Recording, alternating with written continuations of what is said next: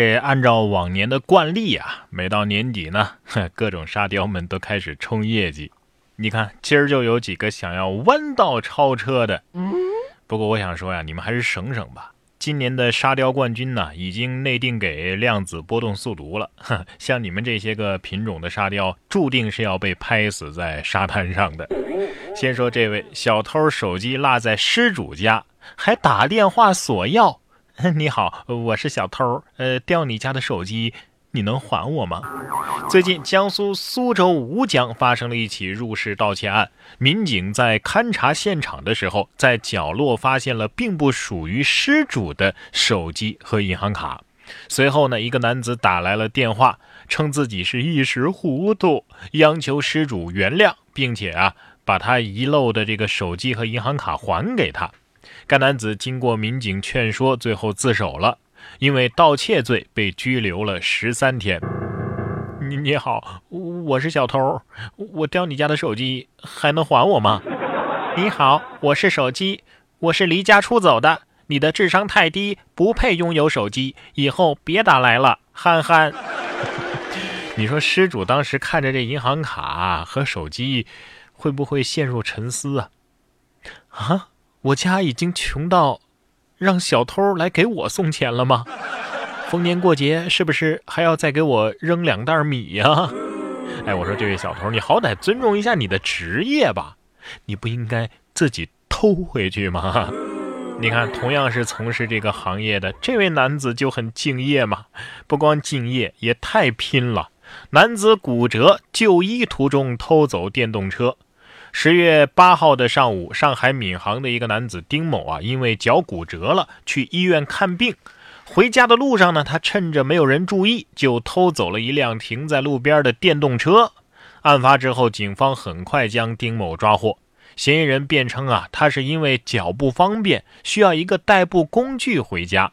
但是民警发现，哎，你也没骑着车回家呀，而是骑到了自己的工作单位。而且把这车给藏匿了起来。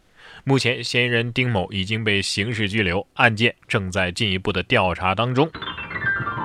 你都伤成这样了，还不忘工作？说好的干一行恨一行呢？啊！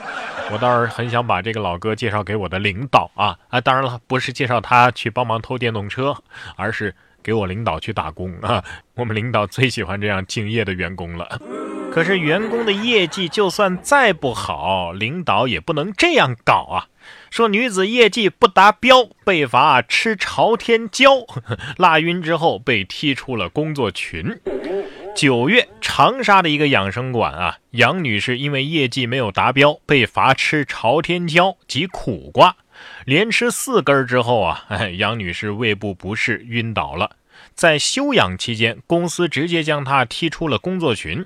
然后养生馆是这么回复的：“呃，我们的惩罚制度啊是征得了员工认可的，而且杨女士啊没有提交请假条，那就只能认定是自动离职了。这这是养生馆，送命馆吧？啊，想跟这公司的领导说呀，这是辣椒，你是辣鸡，本是同根生，相煎何太急呀？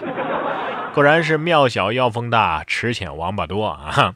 你说这些老板们啊，平时给甲方出方案没什么创意，但是在侮辱员工这方面，那创意是层出不穷啊！吃辣椒已经算是小场面了，之前我还见过什么吃面包虫、互扇耳光、跪地爬行等等这样的惩罚，琳琅满目啊，简直是突破了想象的极限。哎，要是把这些老板全弄一块儿整个真人秀啥的，让他们想尽办法相互折磨。我觉得这收视率啊，肯定呼啦一下就上去了。说到养生啊，我们来看看这个特别养生的凳子，很神奇呀啊！早六点就排队，老人花了五千四百八十块买凳子，称能够治百病。啥病都能治。近日，太原有市民反映啊，每天早上六七点就有很多老人在小区内的一家艾灸馆排队。实地探访发现，艾灸馆有二三十名老人都坐在一个发红光的凳子上。现场的老人称啊，这个凳子包治百病，一个卖五千四百八，还十分抢手。医生提醒说呀，哎呦，千万不要盲目听信宣传呐。请问这位坐这个凳子的木匠还收徒弟吗？啊，医学界欠你一个诺贝尔奖啊！打听一下，你这凳子是量子波动治疗板凳吗？医生得说了，我累死累活，还不如一个骗子。对呀。说完凳子和骗子，咱们再来说说狗子。哎，这次呢，能说他是熊狗子吗？因为他做了跟熊孩子同样的事儿，把头卡在门里出不来了。近日，四川成都杨小姐出门的时候，发现一只狗狗的头被卡在了小区的铁门，出不来了。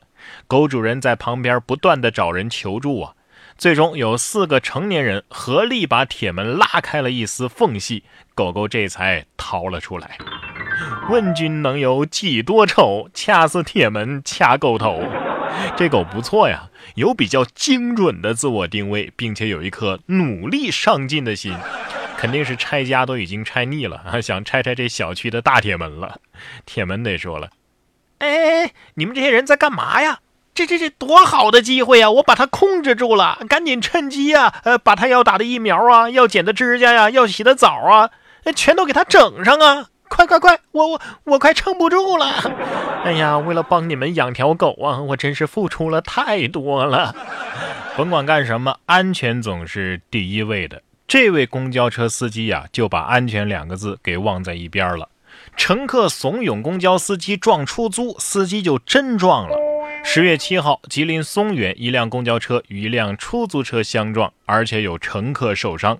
民警调取监控发现，事发前啊，两个司机因为不让道而拌了嘴，出租就拦截了公交。公交司机呢，在乘客的怂恿之后啊，直接撞向了出租车。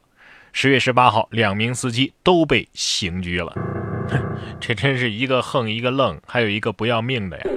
一个是真敢说，一个是真敢听，最后造出这么一出闹剧，让一整辆公交车上的所有人陪你们仨一起玩命。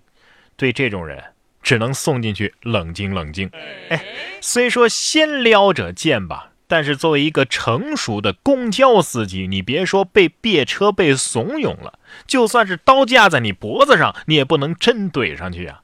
没有这个心理素质，就别开公交车。碰碰车比较适合你。